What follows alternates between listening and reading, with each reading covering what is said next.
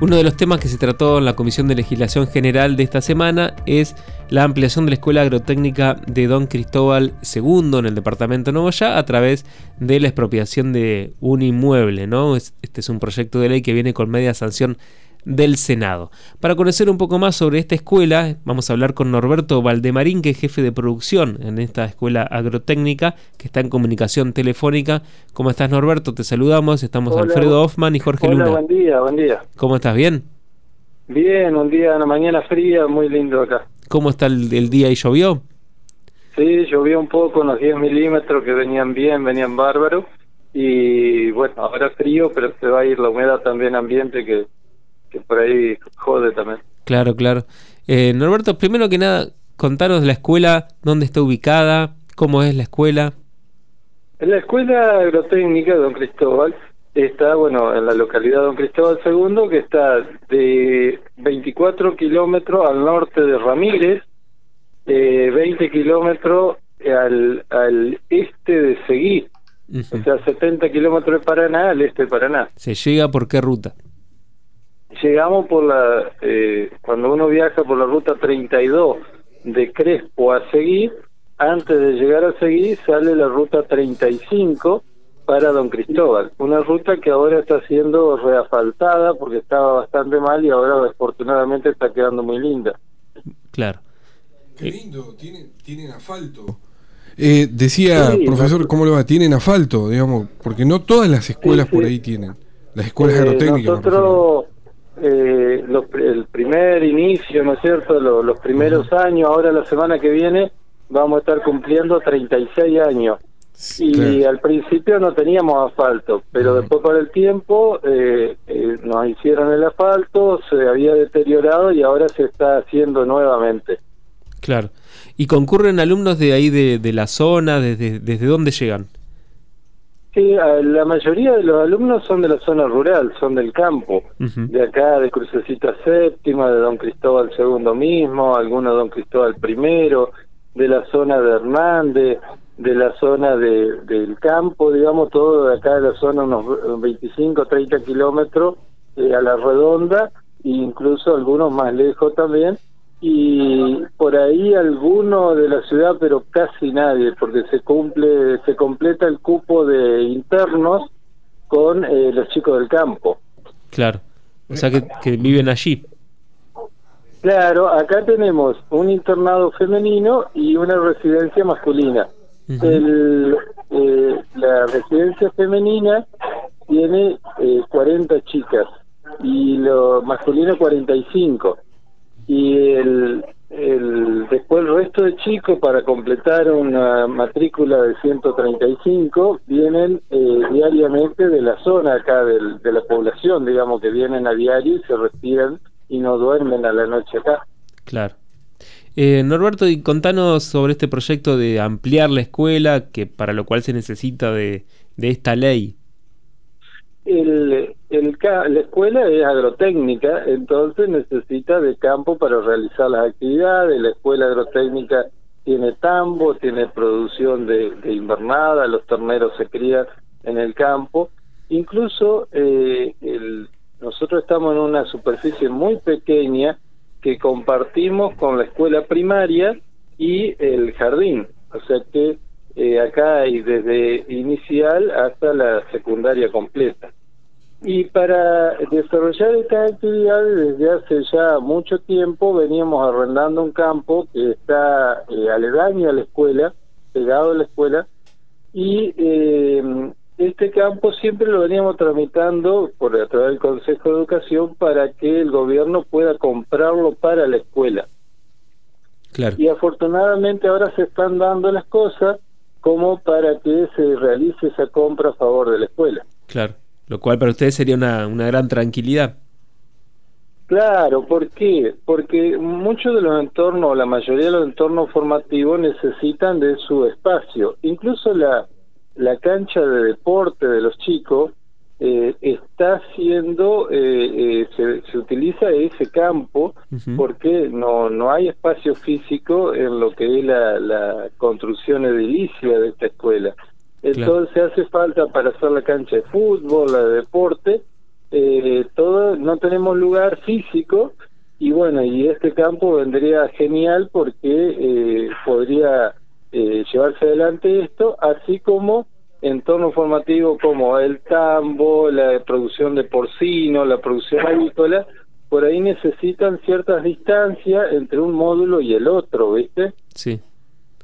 Eh, justamente eso quería preguntarte sobre las actividades productivas que, que realizan. Este, bueno, ¿en qué consisten y qué hacen con la producción? Bueno, la actividad principal es el tambo. Tambo, eh, toda la leche que se logra el tambo se industrializa en eh, una diversidad de productos lácteos. Sale, se hacen más de 13, 14 productos eh, de, yogur, eh, ricota, crema, los distintos tipos de queso, queso cremoso, queso holanda, queso sardo, fimbo, eh, que la mayoría de esos productos son destinados al consumo de los chicos en el comedor escolar. Claro. Después, si sobran, se venden a los padres, a los profesores o a alguna persona que viene a adquirirlo a la escuela.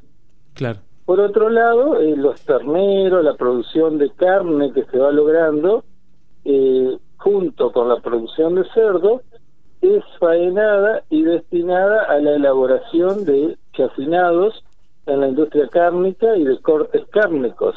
Entonces los chicos también aprenden todo lo que son los distintos cortes y de ahí también se destina la mayoría del comedor de la institución y después recién para venta. Después se trabaja con la producción de cerdo en, en las distintas etapas que se hacen lechones y, y eh, capones para cortes cárnicos. Se hace producción de aves nosotros tenemos producción de pollos parrilleros y producción de ave de postura para la obtención de huevos de color y huevos blancos. Bien. Por otro lado, también se trabaja con huerta. Hay huerta eh, a cielo descubierto, digamos, y la tradicional, y huerta eh, bajo cubierto en invernáculo.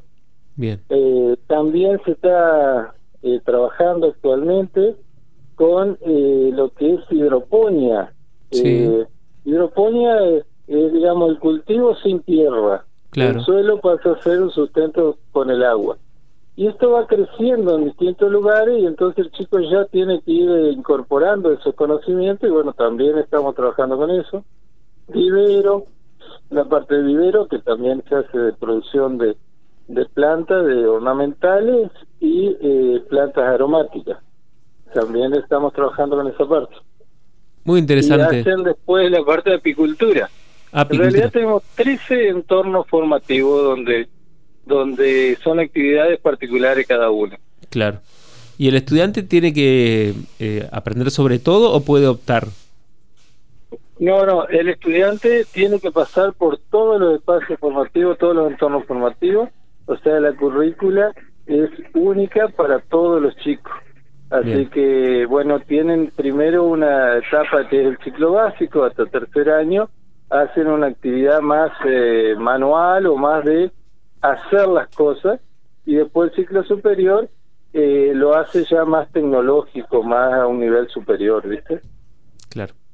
Profesor, eh, una pregunta o dos después de la primera, dice, este, em, ¿le parece que hay muchas escuelas eh, agrotécnicas en la ciudad de, en la ciudad, en, la, nuestra provincia. Esto hace que, que, haya cambiado un poquito, que los eh, la población rural se quede con, con los jóvenes y los hijos y, y pueda producir de otra manera y, y tener eh, la variedad de producción en, en el campo. ¿Se ve eso o no?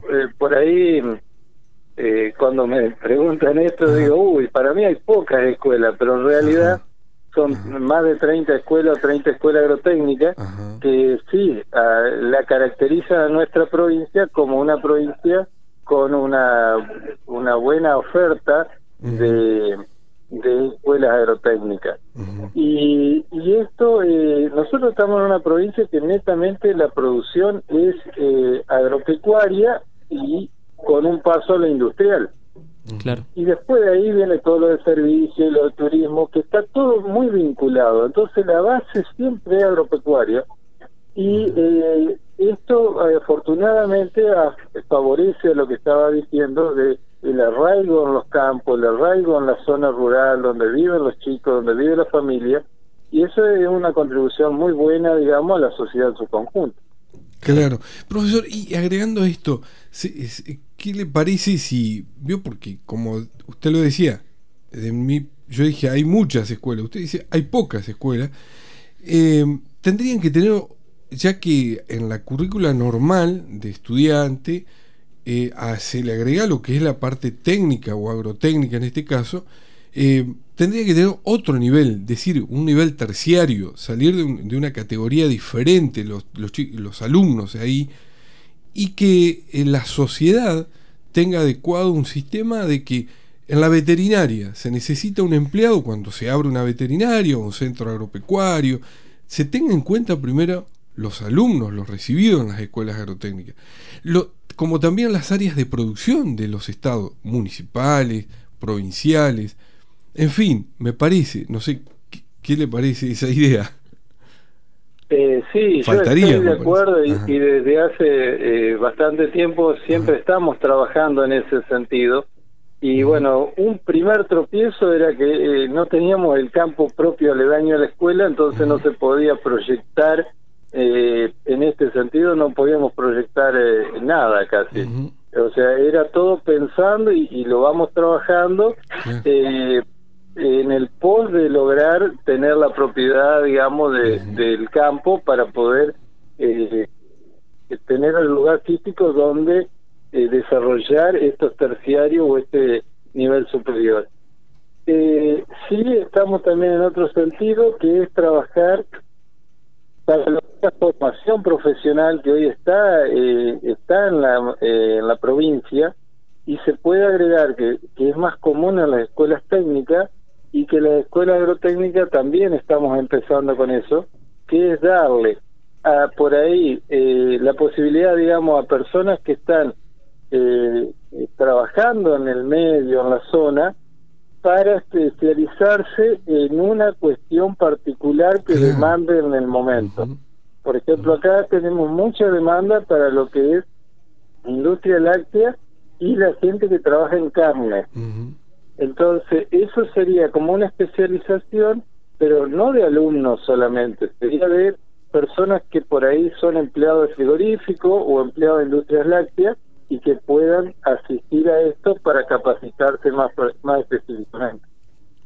Norberto, la verdad que muy interesante todo lo que nos estás contando sobre la escuela, así que nos ponemos contentos de que puedan ahora contar con este proyecto de ley que pronto se va a convertir en ley porque tiene eh, media sanción desde la senadora Flavia Maidana del departamento Nogoyá. Muchas gracias por esta entrevista. Bueno, gracias por que tengan buen día. Buen día. Gracias, gracias profesor. Norberto Valdemarín, jefe de producción de la Escuela de Escuela Agrotécnica de Don Cristóbal II, pasaba por Radio Diputados. Las voces de los protagonistas en Radio Diputados.